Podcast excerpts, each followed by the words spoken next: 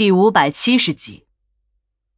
看着小田这个平日里活泼的姑娘，现在变得如此的忧郁，我们几个同事都很心疼，可也没有什么能帮上她的，只能是把她平日里的工作帮她多做一些。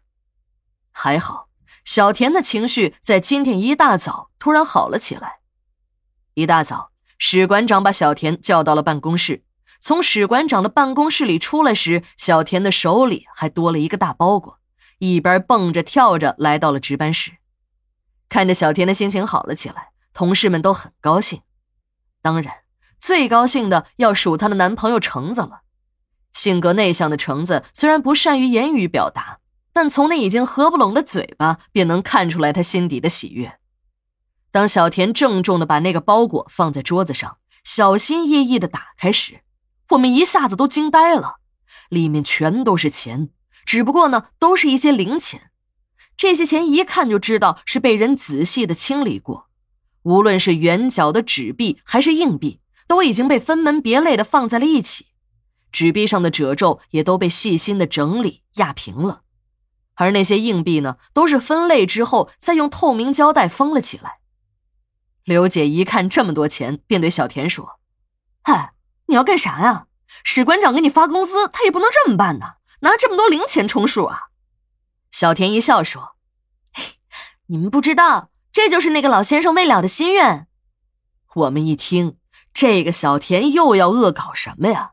那天在停尸间里玩起死回生，那已经是够危险的了，弄得自己都差点完蛋了。今天又不长记性，还想耍鬼花样。正当大家你一句我一句的劝小田不要再异想天开，以免再搞出危险时，小田的表情突然变得凝重起来，向我们讲起了这些零钱的来历。原来，那对老夫妇每天上街捡破烂，那是有原因的。他们把捡破烂换来的钱和自己每个月省吃俭用省下来的钱呢，都捐给了贫困山区那些读不起书的孩子们。上个月的月底，老人已经把要寄给这些孩子的钱都准备了出来，包在了包裹里。正当老人想在第二天把这些钱通过邮局寄出去时，就在前一天的晚上，老两口早早的洗漱睡去，准备第二天早起寄钱时，那一睡去的两位老人都没有再醒来。也许真的是因为有未了的心愿，两位老人在停尸间里还是不肯咽下最后的一口气，就连那本应该已经变得僵硬的尸体也一直是软软的。小田也正是发现了这些，才断定老人有未了的心愿。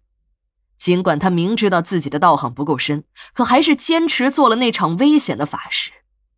而老人手里那张折叠在一起的纸片，便是汇款的地址名单。一提到这张名单呢，强子便直打哆嗦，